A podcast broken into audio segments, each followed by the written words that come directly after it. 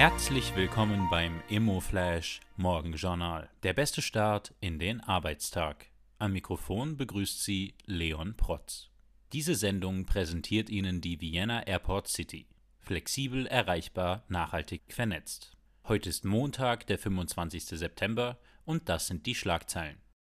Bestehende Häuser in den USA teurer geworden. Der durchschnittliche Preis für bestehende Häuser legte im August um 3,9 Prozent zum Vorjahresmonat zu. Damit ergibt sich ein Durchschnittspreis von 407.100 Dollar.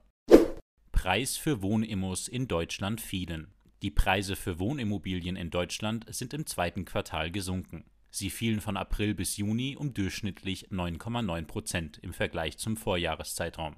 Die spannendste Meldung heute. Dachgleiche für Kult 23.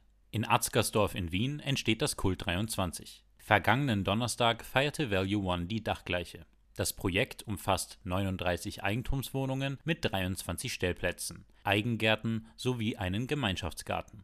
Mit Erdwärme wird gekühlt wie auch geheizt. Die geplante Fertigstellung ist im Sommer 2024.